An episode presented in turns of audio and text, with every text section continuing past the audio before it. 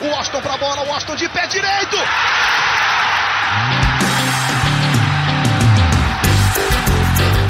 Está entrando no ar o podcast. Sabe de quem? Do Flusão, do tricolor das Laranjeiras. É o GE Fluminense.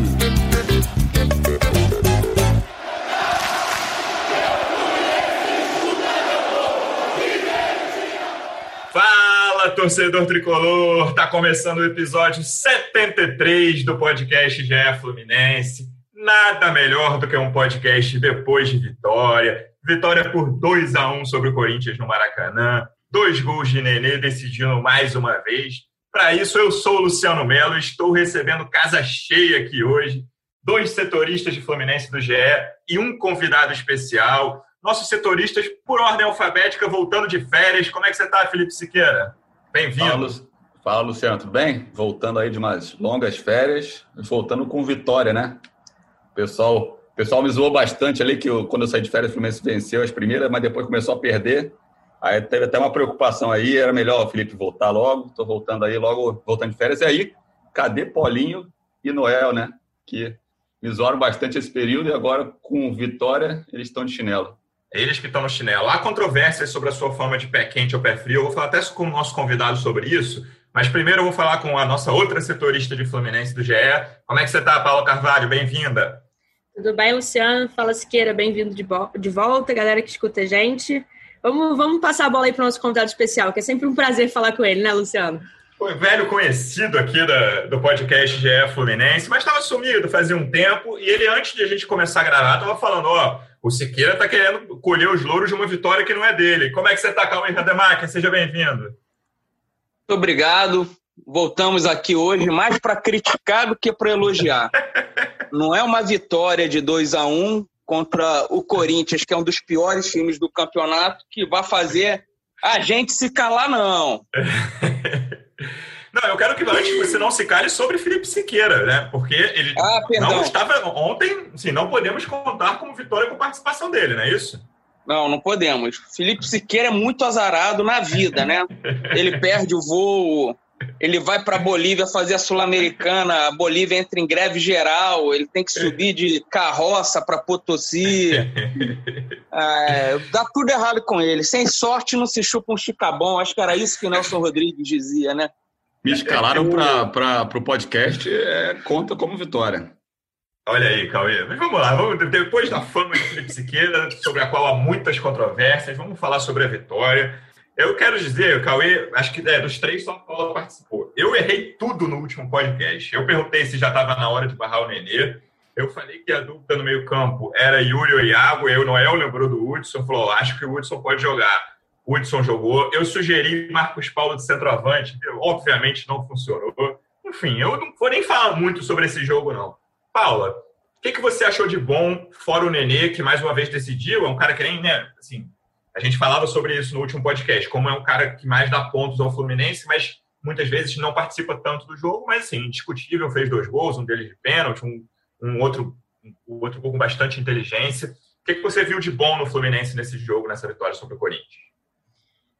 Gostei bastante dos laterais, assim, é, principalmente Calegari, achei o melhor jogo dele com a camisa do Fluminense. É, ele participou do primeiro gol, né? Fez um bom cruzamento ali pro Nenê. O Nenê deu aquele, aquela tentativa de voleio, foi bloqueado. Depois o Nenê, por mérito, foi rápido e conseguiu fazer o gol. Mas eu vi ele apoiando bastante e ele sofreu muito pouco na marcação.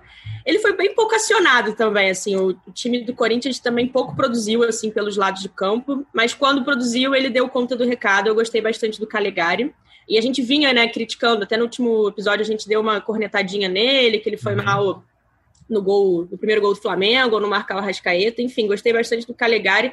E o Danilo Barcelos, eu achava que ele estava indo bem, fazendo uma boa estreia, e até a, a, comparação que a gente tinha era o Egídio, que não vinha bem, então ele estava fazendo um jogo, digamos que assim, bem acima do, do que o Egídio vinha apresentando, só que a expulsão no final já deu uma uma baqueada, digamos, porque foi uma entrada bem dura. Foi muito no final, mas assim, tem que levar em consideração que se fosse em qualquer momento, se fosse um pouco antes, poderia ter comprometido bastante o resultado final. Mas eu acho que vale destacar sim os laterais. Achei que o lado direito do Fluminense, como eu disse, especial foi bem. Ali o Calegari com o Michel Araújo. E eu gostei do Hudson. A gente falou dele no último jogo. É, ele não é um cara rápido, mas é um cara técnico. Achei que ele povoou bem ali o meio de campo. É, ele vinha de uma daquela atuação bem fraca contra o Atlético Goianiense, que ele foi expulso, mas ontem eu gostei dele, achei que ele foi bem. Ele volta e meia ele aparecia no ataque, tentou fazer uma graça ali na frente. Então, meus destaques seriam ele e o Lucas Claro, que a gente sempre tem elogiado, achei que também foi bem. Tá muito bem mesmo. Eu quero falar mais sobre o Danilo depois, sobre a estreia. Perguntei o que a Paula viu de bom, já que na primeira participação o Cauê falou temos que criticar também. Do que você não gostou no jogo, Cauê? Ah, muita coisa. Temos tempo. Cara, um jogo que entra o Felipe Cardoso, cara, já, já tá tudo errado, sabe? Você vê que o, o Felipe Cardoso entrar é um retrato do péssimo planejamento de futebol do Fluminense. Que você começa o Carioca, primeiro você contrata o Felipe Cardoso, sem credencial é, nenhuma. Exatamente, o primeiro erro tá aí, né? Não é que ele vinha de uma ótima temporada em clube algum, nada disso. Não, tava no Ceará e e pronto. Não era querido pela torcida do Ceará. Não era, não era titular, não era nada. Aí ele vem, aí não joga nada no Carioca. Aquele começo que o Fluminense começou devagar, não tinha Marcos Paulo, Evanilson, ele foi muito mal em todas as chances que teve. Aí começa o brasileiro, assim, fim do Carioca, tudo, ele tá até meio sumidão. Aí você acha, ah, Felipe Cardoso já era. Mas aí o Fluminense não deve conseguir empurrar ele para lugar nenhum, porque é difícil alguém contratar igual o Fluminense contrata. E aí, aí quando você vê, o cara volta, sabe? Você ter esses jogadores no elenco é a prova de que ele vai jogar a qualquer momento. É. Ele, é muito fraco. Ele entrou ontem contra o Corinthians, cara, dá até pena, sabe? O Felipe Mas a gente mim, cara, não tem condição de jogar na Série A, né? nem condição de jogar em clube grande como o Fluminense, não, cara. Eu acho que ele não é um jogador, com todo respeito a ele, jogador, enfim, esforçado e tal. Eu não vejo um jogador em condições de jogar num clube de Série A. E, e, você vai vendo, não é um erro só do Felipe Cardoso, que não vem performando, como dizem os jovens hoje. O, o Fluminense ano passado contratou o Lucão do Break, ano retrasado Júnior Dutra Kaique. São, são erros recorrentes na, na mesma posição, sabe? Em outras tantas, né? Mas eu acho que hoje o Felipe Cardoso é um, é um retrato disso. E assim, botar para jogar, falar que tem treinado bem, que, que, que é a dedicação, empenho, sei lá, cara, o que, que é para ele jogar. De repente, a Paula e o Siqueira, que acompanham o dia a dia do Fluminense, podem saber melhor o porquê da opção do. Não tem um junior para puxar?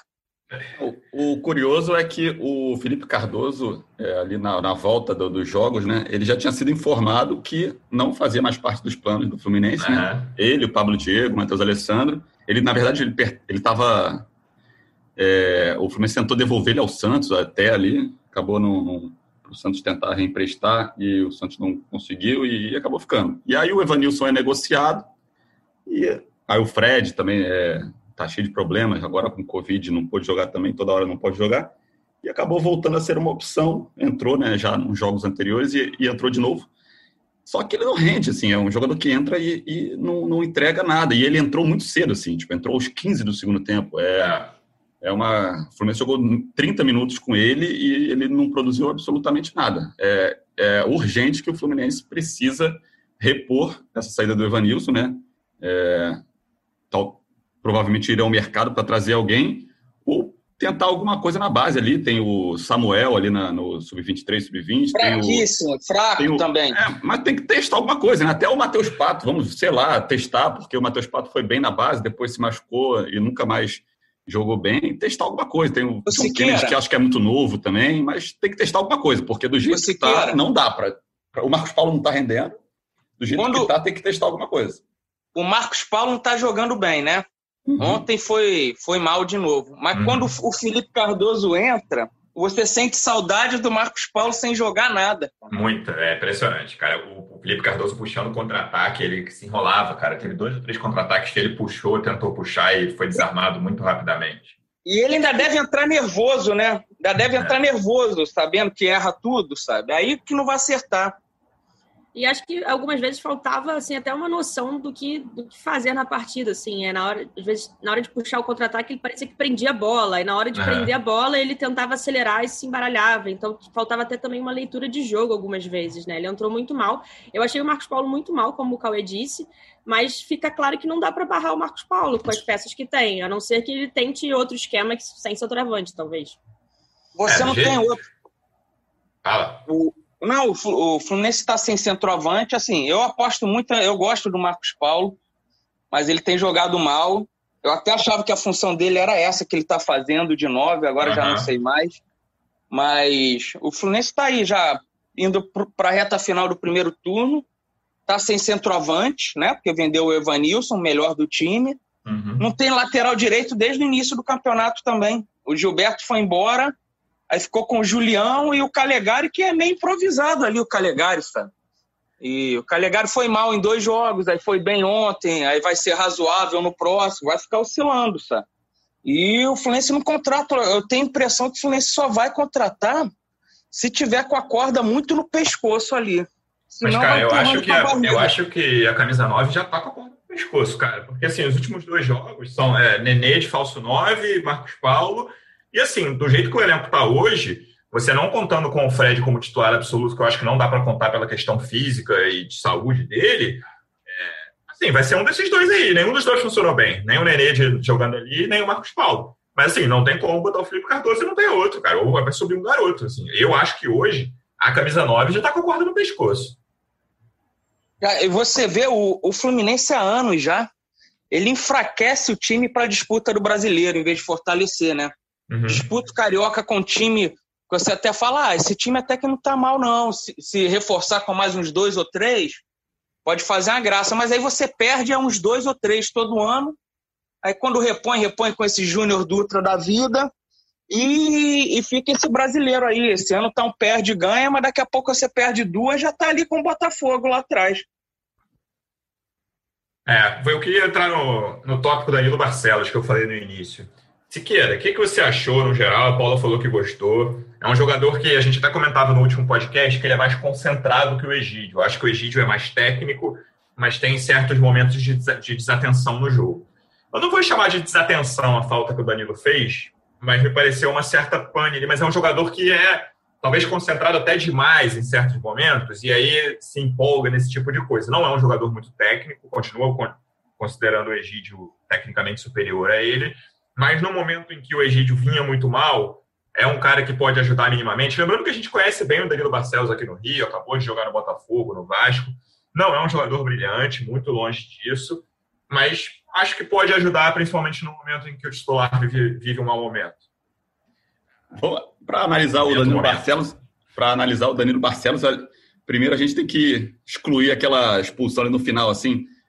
No geral da partida dele, ele fez uma boa partida, é, para a estreia dele pelo Fluminense foi uma boa partida. E para falar de boa partida para a lateral esquerda do Fluminense, com as atuações do Egídio e do Ourinho esse ano, já é um grande avanço, né? É, é para dar esperança ao torcedor tricolor, né? É, uhum. O Danilo, ele foi, fez uma partida sólida, né? Ele foi bem ali na defesa, ele... Mas é, gol de cabeça. Não deu, não deu espaços ali na defesa, subiu um pouco menos ali que o... Bastante menos até que o Calegari nesse jogo, assim, ele foi mais tímido ali no, no, ataque, até quase fez esse gol de cabeça, mas fez uma partida justa ali e tal. Como você falou, essa questão da concentração, né? Acho que ele é um pouco mais responsável defensivamente ali em comparação uhum. ao Egídio, né? Ele, ele fica mais focado ali em não comprometer lá atrás. Isso já é um grande avanço, assim, pode ser útil para o Fluminense no ano.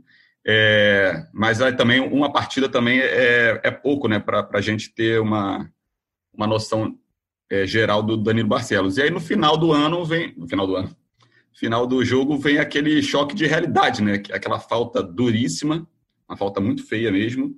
Ele é expulso direto, merecidamente, que mostra assim que ele também pode é, ele está sujeito a algumas, alguns erros graves como ele cometeu ali. Sorte dele e da torcida do Fluminense que foi no final, já foi nos acréscimos, né? não, não, não comprometeu o resultado, como aquela expulsão do Hudson no outro jogo. É, então, não, não, acabou não atrapalhando. O Fluminense até tomou um gol logo depois, mas garantiu a vitória. Então, acabou não comprometendo muito a atuação dele, que, que deu para ficar com uma visão positiva. Né? Azar do Michel, né? que pode, poderia, ter se, poderia ter se machucado muito feio ali, porque foi uma entrada muito feia. Claro que não foi é, maldade ali, foi chegou atrasado, né? mas Pegou em cheio. É, mas chegou de um jeito que não é para chegar, né? O que, que você achou, Cauê, do Danilo? Ele me fez lembrar o Lira um pouco. Só nessa na, entrada na aí. Final, na final de 95. É, ele Os mais jovens não vão nem Lira. saber, Cauê, o que você está falando. Não, foi, é só procurar Lira no Fabinho. Foi a, a maior entrada criminosa do futebol foi naquela final de 95. Mas aquela Me foi com lembrou- vontade, né? O Danilo Barcelos me lembrou o Lira só nesse momento. Do, do mais, eu fico com a tuitada que eu vi, eu não lembro mais de quem, que falou Danilo Barcelos fez a gente esquecer nesse jogo que a gente tinha lateral esquerdo. O que já é um ganho perto É. do Egito, sabe? Passou meio incólume ali durante o jogo, muito pela inoperância do Corinthians também. É, eu acho até por isso o Hudson foi bem, o Corinthians é um time lento, previsível. E o Danilo Barcelos saiu razoavelmente ali, não fez lambança, perto do Egídio, que estava todo o jogo entregando. Já foi um avanço, mas vamos ver pro, pro decorrer aí do, do campeonato. É, eu E assim, não achei uma, uma atuação brilhante também, não. Acho, é excelente essa definição, não tinha visto, não. Pelo menos a gente esqueceu que tem alguém ali, né? É, e assim, o Siqueira falou ainda do Ourinho, cara. O Ourinho tá lá ainda, já já joga. Eu fico imaginando ele chegando ao fundo e cruzando pro Felipe Cardoso. Que espetáculo que vai ser isso. Cal, Torcedor falou- agora deu pausa no podcast, nunca mais volta. Ô, Cal, você falou aí do, do Ourinho, é, e o Ourinho, pelo que a gente sabe internamente, tem a mesma fama do, do Felipe Cardoso, de treinar muito bem. Que, tipo, Leão de a- treino. Leão de treino, exatamente. Come a bola no treino. Então pode ser que os dois leões aí realmente joguem em algum momento, sabe? Mas eu acho o Ourinho mais, dif- acho, eu acho o Ourinho mais difícil do que o Felipe Cardoso, de fato. Vai lembrar Fluminense- Lira para Ézio, Ourinho pro, pro Felipe Cardoso. O Fluminense estava com aquele problema assim nessa temporada de que o lateral, o melhor lateral era sempre o reserva, né? Tanto da esquerda quanto da direita. E aí o Gilberto sai, e aí o pessoal que reclamava do Gilberto fica morrendo de saudade do Gilberto. E acho que essa partida, como a Paulinha falou ali, deu uma esperança de que o Fluminense pode ter opções é, um pouco mais seguras nas laterais, né? Porque Danilo Barcelos fez essa estreia é, boa, né? Tirando a expulsão. E o Calegari fez uma grande partida ontem, foi um dos melhores do time. É, ele apoiou bastante, muito mais do que ele vinha apoiando, é, subindo, né? Ele subiu bastante, muito mais do que ele, que ele vinha apresentando. Ele estava preocupado muito mais em, em, em segurar as pontas lá atrás, e dessa vez ele conseguiu ser menos tímido ali, subiu, fez o cruzamento que resultou no gol do Nenê. Então também foi uma partida para ganhar confiança aí do Calegari. O O Cauê Calegari, comentou do... Fala, fala. Não, o, o Corinthians chegou a botar o Everaldo ali ainda com 17 minutos de jogo, se eu não me engano, Sim. em cima do Calegari. E o Everaldo não arrumou nada ali. Você vê a decadência do Everaldo também. Tem torcedor do Fluminense que quer ele de volta. Eu conheço um monte. Mas acho fraquíssimo também. É, o Cauê comentou da inoperância do Corinthians no primeiro tempo, e essa é uma coisa que me preocupa no Fluminense. A gente não- obviamente, a gente não está aqui para falar de Corinthians. O primeiro tempo do Corinthians era um, um jogo para o Fluminense terminar com mais do que 1 a 0 no intervalo, na minha opinião. E além da, da camisa 9, que é o principal problema, ontem, na minha opinião, até eu vi pouca gente falando disso, não foi um grande jogo do Michel Araújo, que vinha bem, assim. E é o setor de criação, né, cara? O, o Flu, mal ou bem, também tem esse problema que é menor do que o de finalização, de criar. O Nenê é um cara mais de finalizar também, outro cara do meio ali, do que de é, dar os passes dele, principalmente as assistências em bola parada, que ele cruza muito bem. Mas achei que o Flu teve dificuldade contra o time que estava, cara, os, 40, os primeiros 45 minutos do Corinthians só jogando lá, chutando de qualquer lugar, teve até uma defesaça do Muriel, e não mais nada, não tinha mais nada o Corinthians. E o Fluminense teve dificuldade de criar mais ali, porque era para ir para o intervalo um time criando bem, ganhando por, ganhando por 2 ou 3 a 0. É, na verdade, eu, eu acho que o ataque do Fluminense, por o todo, assim, tá bem, bem abaixo, assim. Me preocupa um pouco porque erra muitos passes, assim. O, até você falou do Michel Araújo, também achei que ontem ele errou mais do que ele costuma errar. Eu gosto muito Sim. dele, eu acho ele um dos pilares aí do, do Odair. Mas ontem, ele é um cara esforçado, ele é um cara que acho que dificilmente a gente vai vir aqui falar que não tentou aparecer pro jogo. Mas ontem, de fato, ele errou bastante, muito mais do que ele costuma. E o Wellington Silva me chama atenção também, porque o Wellington Silva é pra- praticamente assim, muito discreto em campo, né? A gente estava até conversando com o Cauê ontem, logo depois do jogo. É, a gente estava. O que ele tinha de melhor era aquele arranque dele, né? Sim, É, velocidade, tudo. Exato, e assim, ele não tem mais isso. Então a gente vê o Wellington Silva se limitando a passes para o lado. É, ele praticamente nulo assim na partida. Então o Marcos Paulo mal no primeiro tempo. O Michel Araújo muito abaixo, errando alguns passes, apesar de ainda ter tentado bastante. O Wellington Silva super discreto. O ataque do Fluminense não. É, o Fluminense estava melhor com, sem um ataque. Então, como faria diferença ter alguém ali, por exemplo, até há pouco tempo, o Evanilson? Então, o Odair vai ter que realmente quebrar muito a cabeça. A gente tem batido nessa tecla para tentar armar esse ataque. Do jeito que tá, eu não acho que o Fluminense tem jogado bem assim na frente. E isso preocupa. Como a gente disse, o gol, mais uma vez, acabou sendo do Nenê, virou quase uma dependência aí os gols do Nenê. Ele tem mais de 30% dos gols do Fluminense na temporada. É, mas o Nenê não vai jogar todos os jogos, não vai fazer gol todos os jogos, e alguém precisa assumir essa responsabilidade, principalmente os atacantes, né? É, Siqueira, você vê alguém no elenco com essa capacidade de criação? Assim, o Ganso, beleza, é um cara de bom passe, mas falta muito ritmo a ele. Você vê hoje alguém que, cara, possa criar chances de gol para o Fluminense nesse elenco?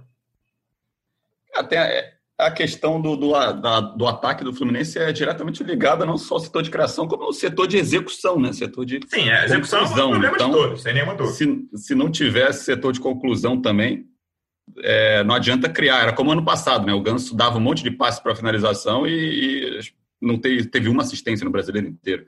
É, é, um, é um problema que o Fluminense vai ter que, que é, resolver, o Odair, né? Vai ter que resolver pode passar pelo Ganso, pode passar pelo Miguel, pode tentar dar mais chance ao Miguel em, em jogos é, contra adversários teoricamente mais, mais fracos ali, para ele começar a ganhar mais confiança, que tem essa questão de ele ser muito novo, de ele ter corpo é, muito pequeno ainda por causa da idade. É, o Nenê é muito mais um atacante né, do que um, um criador, né? Sim, finalizador. É um dilema, é um dilema ali para o Fluminense tentar balancear. Eu ontem eu falar... achei que o. Eu achei ontem que o, o, Luiz Henrique entrou bem. Acho que ele entrou é, então, junto com o Felipe Cardoso. Parece que a gente combinou, Cal, porque eu falei, eu queria falar de mais dois jogadores que entraram, um bem e um mal, Luiz Henrique e Nino. Fala do Luiz Henrique primeiro, era a minha próxima pergunta. Não, é, eu, eu acho que, sei lá, as duas primeiras chances que o Odair deu para ele, ele foi bem, aí depois ele andou oscilando, foi mal quando foi titular. E nos últimos jogos não vinha entrando bem, realmente. Mas nesse jogo eu achei que ele entrou bem. Ele é um cara que tem muito gás, né? Muita velocidade. Você via ele no, no campo inteiro ontem. Ainda conseguiu participar do lance do pênalti. Foi esperto ali em algumas puxadas de contra-ataque, até para segurar a bola. Você via que ele tomava as decisões certas que o Felipe Cardoso não tomava, sabe? Uhum. Então achei que ele, que ele entrou bem. É um cara que o, o Odair é, está gostando bastante nos treinos e tanto que está dando chances. Então eu gostei bastante dele. E o Nino, cara, é, de repente começou a falhar muito, né? É. E ontem entrou e falhou ali no fim, né? No nem restante pula, do né, jogo. cara? Achei estranho. É assim, é, nem pula com o Gil no lance do gol do. Ele não pula, ele olha a bola, parece que ele vai para um lado, o Gil vai para o outro e a bola cai no, no Gil, sabe? É. Parece quando você joga vôlei na praia na ventania, que você não sabe onde a bola vai. Sobre o Luiz Henrique, Paula, é, eu acho assim, claramente, todos os jogos do Luiz Henrique, o, o, pior jogo até, eu concordo com o Cauê que ele não vinha entrando bem, você olha e fala, cara, esse jogador parece que vai dar caldo. Mas ele estava entrando muito afobado, assim, tomando muita decisão errada, se enrolando, assim, dando passe simples errado e claramente afobação. Ontem achei que ele entrou mais tranquilo, essa coisa que, que o Cauê falou de segurar a bola, cara, preciso, vamos, vamos segurar aqui que o Fluminense está ganhando, estava no momento que estava 1 a 0 ainda é, e tomando decisões mais certas. Você mesmo, você citou que o, na, até matéria que a gente fez de análise que o, o pênalti né, sai de uma finalização dele. Assim, eu discordo para assim, é, tá na regra, foi pênalti, mas mais uma vez, como aconteceu várias vezes contra o Fluminense, eu discordo de quase todos os pênaltis que são marcados hoje, mas pela regra foi pênalti, o juiz acertou. O Paulo César Oliveira até explicou isso bem na transmissão mas eu gostei bem mais do Luiz Henrique do que ele vinha entrando e me parece um cara que pode ser mais ser utilizado também, sim, tanto nesse setor de criação quanto de finalização. Finalização ele tem mais a provar ainda, mas criação me parece um jogador que vai ajudar o Fluminense.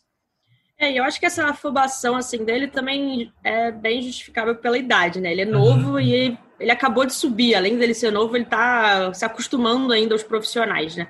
Pelo que a gente sabe, o Odair é encantado assim por ele. É, a comissão técnica do, do Dair gosta muito dele. Tem sido uma aposta, né, desde o início do Campeonato Brasileiro. A estreia dele foi na segunda rodada contra o Palmeiras.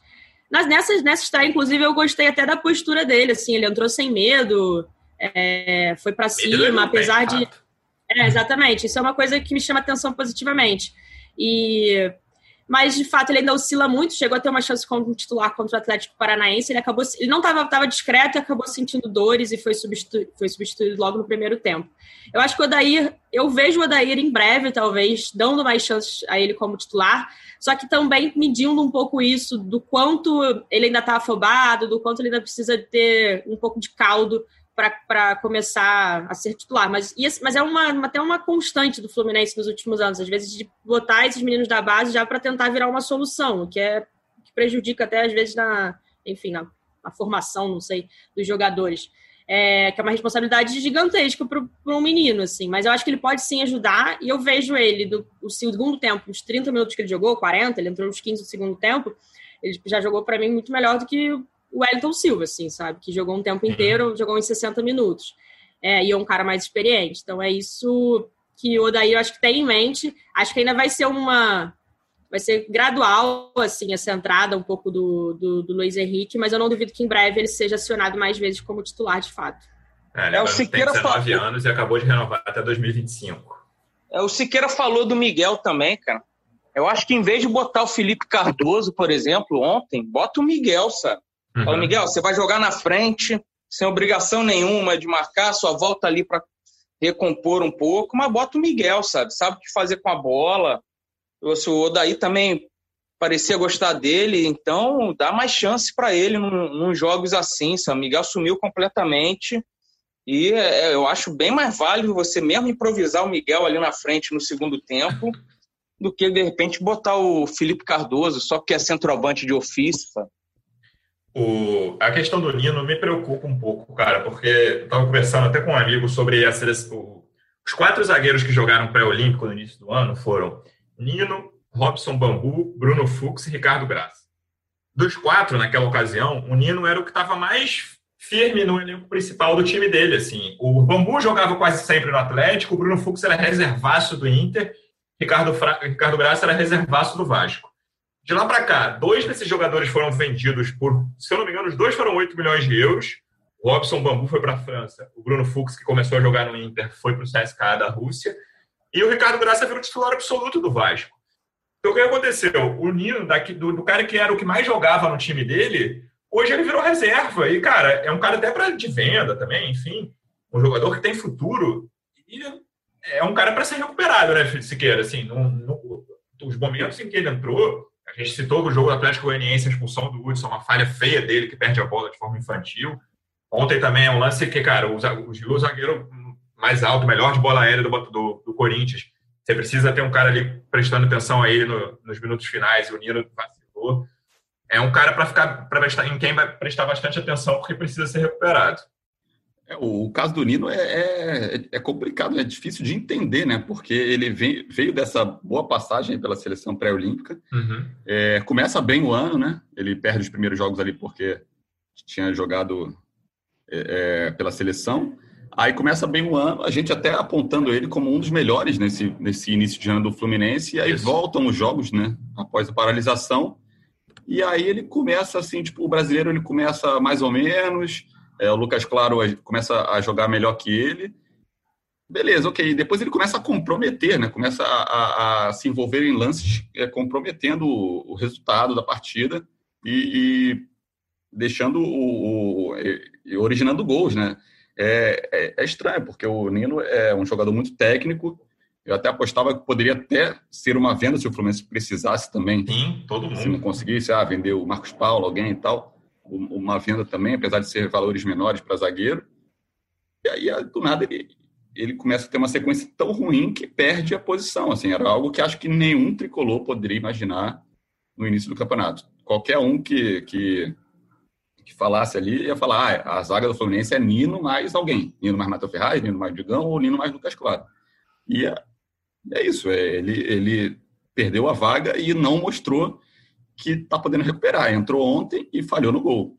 É, parece que ele está desconcentrado né, nos lances. Uhum. Aquele lance de ontem é muito estranho, assim, porque ele, ele não pula, ele simplesmente perde o tempo da bola ali e erra o, o bote e, e, sai o gol tranquilo do Corinthians. É, é, impressionante. Eu acho que é uma questão até de concentração, porque técnica, né, potencial, ele tem bastante.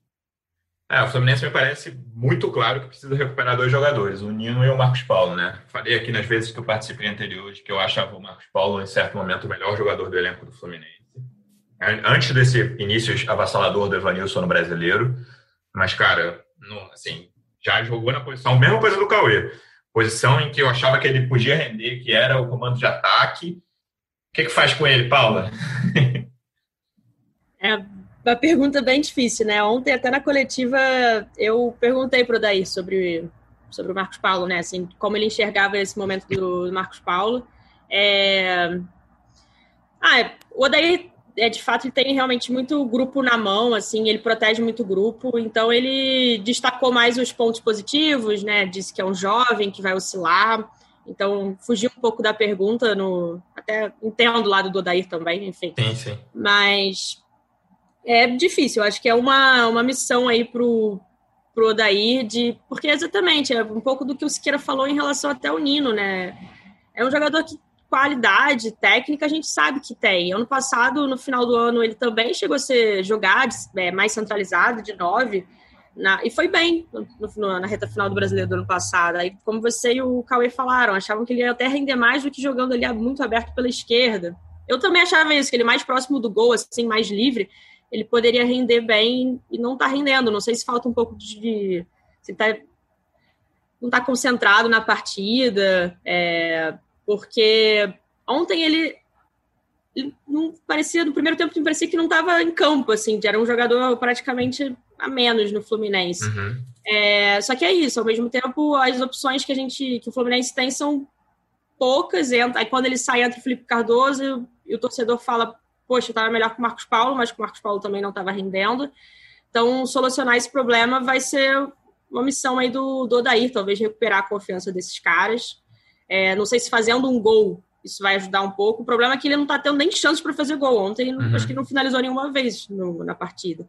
É, mas eu acho que, assim, não tem, talvez com as opções que o Fluminense tem agora, barrar o Marcos Paulo, de fato. Tem que tentar, dentro da partida, encontrar o melhor rumo para ele, enfim, talvez voltar a jogar, mudar o esquema. Não sei se o acho que o Odair não vai abrir mão desse esquema com três atacantes, principalmente assim, é, com o Marcos Paulo, mas assim, principalmente sem. Assim, sem o Marcos Paulo, talvez não necessariamente tenha que jogar com centroavante, porque as opções são Fred e Felipe Cardoso. O Fred ainda vai desfalcar o Fluminense em várias partidas, agora por coronavírus, mas tem a questão da idade que a gente já comentou. E o Felipe Cardoso não pode ser a única opção do, do Odair para montar o Fluminense, né? É um cara que participou pouco, cara. Tu até abriu o scout que você falou aqui, não finalizou mesmo, só deu 13 passes, cara.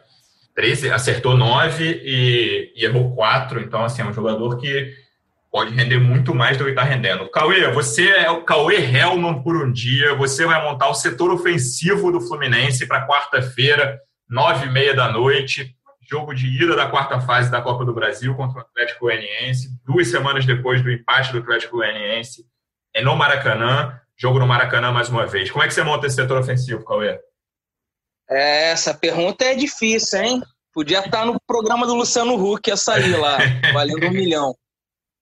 Ah, o Wellington Silva, concordo com a Paula, tá, tá mal também. Ele pega a bola e toca para o lado, não parte mais para cima. O Marcos Paulo eu não tiraria, porque não tem outro também. É. E o Marcos Paulo, mesmo quando, quando ele jogava bem, ele não era um cara muito participativo o jogo inteiro. Era, eram alguns momentos cruciais ali que ele metia um gol, metia uma assistência. Eu deixaria ele e, sei lá, apostaria no Luiz Henrique, junto ali mais para frente. O Nenê, cara, eu não sou muito fã do Nenê, não. O, mas não tem como tirar no momento o Nenê, até pelo, pelas peças que o Fluminense tem. Deixaria assim. O Araújo eu gosto muito, não foi tão bem nos últimos jogos, mas manteria o Araújo sem dúvida no time, porque não tem outro. Senão vem Iago, vem sei lá quem vem ali. Nenê, Caio Araújo, Luiz Henrique a... e Marcos Paulo seria a sua escalação. Sim, pro, pro, pro Atlético Goianiense eu deixaria assim. Se quer, faria alguma coisa diferente no setor ofensivo? Cara, acho que não tem muito para onde fugir nesse primeiro momento, não. Assim, experimentar muito. Talvez essa mudança mesmo que o que o Cauê sugeriu ali, mas ou também guardar o Luiz Henrique para ser aquela opção no segundo tempo, para quando o outro time já está mais cansado, botar um garoto cheio de gás ali, mas não tem muito o que mudar, não. O Nenê é aquele cara ali, não, não é unanimidade, mas está sendo decisivo, participa de grande parte dos gols do Fluminense, seja num lance de bola correndo, com bola parada, que ele também é impressionante. Acho que ele nunca perdeu pênalti né, pelo Fluminense, né, Paulinha? Não. Você fez uma matéria. Ele cobrou 10, foram 9 em, em, durante tempos regulamentares e um naquela disputa de pênalti na final da Taça Rio. Então são 10 desde que chegou o Fluminense fez os 10. É, é incrível, né? É um jogador assim que às vezes, taticamente, você pô, podia soltar mais a bola, tá travando o jogo e tal, mas ele tá participando dos gols. Ele, o primeiro gol foi de um oportunismo de centroavante ali. E depois o pênalti também ele sempre cobra com muita experiência, muita precisão. Então acho que também não dá para abrir mão dele, não. E é que ele falou. E tentando aí ver se o Marcos Paulo, no, como centroavante, é, faz um gol e melhora a confiança e começa a se soltar, porque na base, cara, ele, ele arrebentava nessa uhum. posição, né? Ele, ele cresceu na base nessa posição, depois quando ele começou a ser convocado para as seleções, primeiro brasileiro, depois portuguesa, do João Paulo, que João Pedro, que assumiu essa posição de nove, e também começou a meter gol atrás do outro, ele começou a jogar mais pelo lado, então o Marcos Paulo virou essa figura mais é, coringa ali, né, no, no setor ofensivo, e agora acho que ele vive um pouco de uma crise de identidade, né? De, de não, não saber onde ele está conseguindo render melhor, né? A melhor posição dele foi um segundo atacante ali com, com o Evanilson, que agora não não está mais podendo fazer essa parceria. Então acho que não tem muito para onde fugir não. Michel Araújo que acho que é também não pode sair ali daquele lado direito ali que ele é o, é o que mais é, cria, leva perigo. Não fez uma partida tão boa ontem, mas é, vem de uma sequência boa. Mas Vou fazer o uma previsão tá... aqui. Posso fazer uma previsão, Cauê? Pode. Não, só falar o Nenê. O Fluminense tem uma enorme dificuldade em fazer gol, ainda mais sem o Evanilson, né? Uhum. Então o Nenê ainda é o cara que sabe empurrar a bola para dentro, é o cara que tem feito os gols. Por isso que eu não tiraria, porque eu não sou fã dele, não. Acho que prende muito a bola, fica cavando falta o tempo todo, mas toca o barco aí, Luciano. Não, só quero fazer uma previsão e aí eu vou perguntar para vocês os palpites para quarta-feira para a gente fechar o episódio. 1 a 0 gol de Marcos Paulo. É só essa a minha previsão. Pode começar aí, Cauê, com os palpites para quarta-feira. Fluminense Atlético Goianiense, 9h30 da noite no Maracanã. 1 a 0 gol de pênalti do Nenê. é Paula. então, eu vou de 2 a 1 é, Pênalti do Nenê e Lucas Claro, escanteio, gol de cabeça. Yeah. 2 a 0 Marcos Paulo para sair essa zica aí também e Nenê. Lembrando que Copa do Brasil não tem mais o gol fora de casa. Então, se for 2 a 1 como a Paula falou, por exemplo, para o Fluminense aqui 1 a 0 lá, vai para vai os pênaltis, não tem mais o desempate pelo gol fora de casa. Lembrando que o segundo jogo já é na próxima semana, mas na quinta-feira, dia 24. Cauê, queria te agradecer mais uma vez pela sua presença, sempre muito bem-vinda. Quinta-feira a gente volta com o podcast para falar bastante desse primeiro jogo da quarta fase da Copa do Brasil. Obrigado. Combinado. Só deixar aqui meu repúdio à venda do Marcelo Pitaluga, que eu já tinha falado isso no último programa é, que eu participei, ainda não tinha sido vendido. Fluminense forma o cara e vende por meia dúzia de mariolas. Fica Sem aqui meu protesto. Nem jogou, tinha tudo para ser um grande goleiro. E agora aproveitar e mandar um abraço para um amigo meu que fez aniversário ontem, que, que sempre ouve a gente. Ele pediu uma moral aqui, o Marcão, o amigo do Tadeu tá todo bobo lá com o vídeo que recebeu de aniversário. Parabéns, Marcão. Siqueira, quinta-feira a gente volta. Vamos ver se eu sou fã de pé quente ou pé frio aí, se vai funcionar na Copa do Brasil. Obrigado. Tá dominado. Quinta-feira a gente volta com mais um podcast de vitória aí. E vamos torcer aí pro. Até pro Fluminense também mostrar o, aquele, os primeiros minutos ali de contra o Corinthians, né? Acho que o Fluminense precisa isso, aquele controle que o Fluminense mostrou nessa partida. Se o Fluminense entrar ligado como entrou contra o Corinthians, principalmente nos primeiros 15, 20 minutos, tem tudo para fazer um bom jogo na, na quarta-feira. Também acho, pagar aquela impressão também do empate com o Atlético em casa. Paulo, obrigado mais uma vez até quinta-feira. Valeu, Luciano. É isso, tomara que o Fluminense consiga jogar bem, tenha um bom resultado para a gente vir aqui exaltar também as partes positivas do time. Valeu!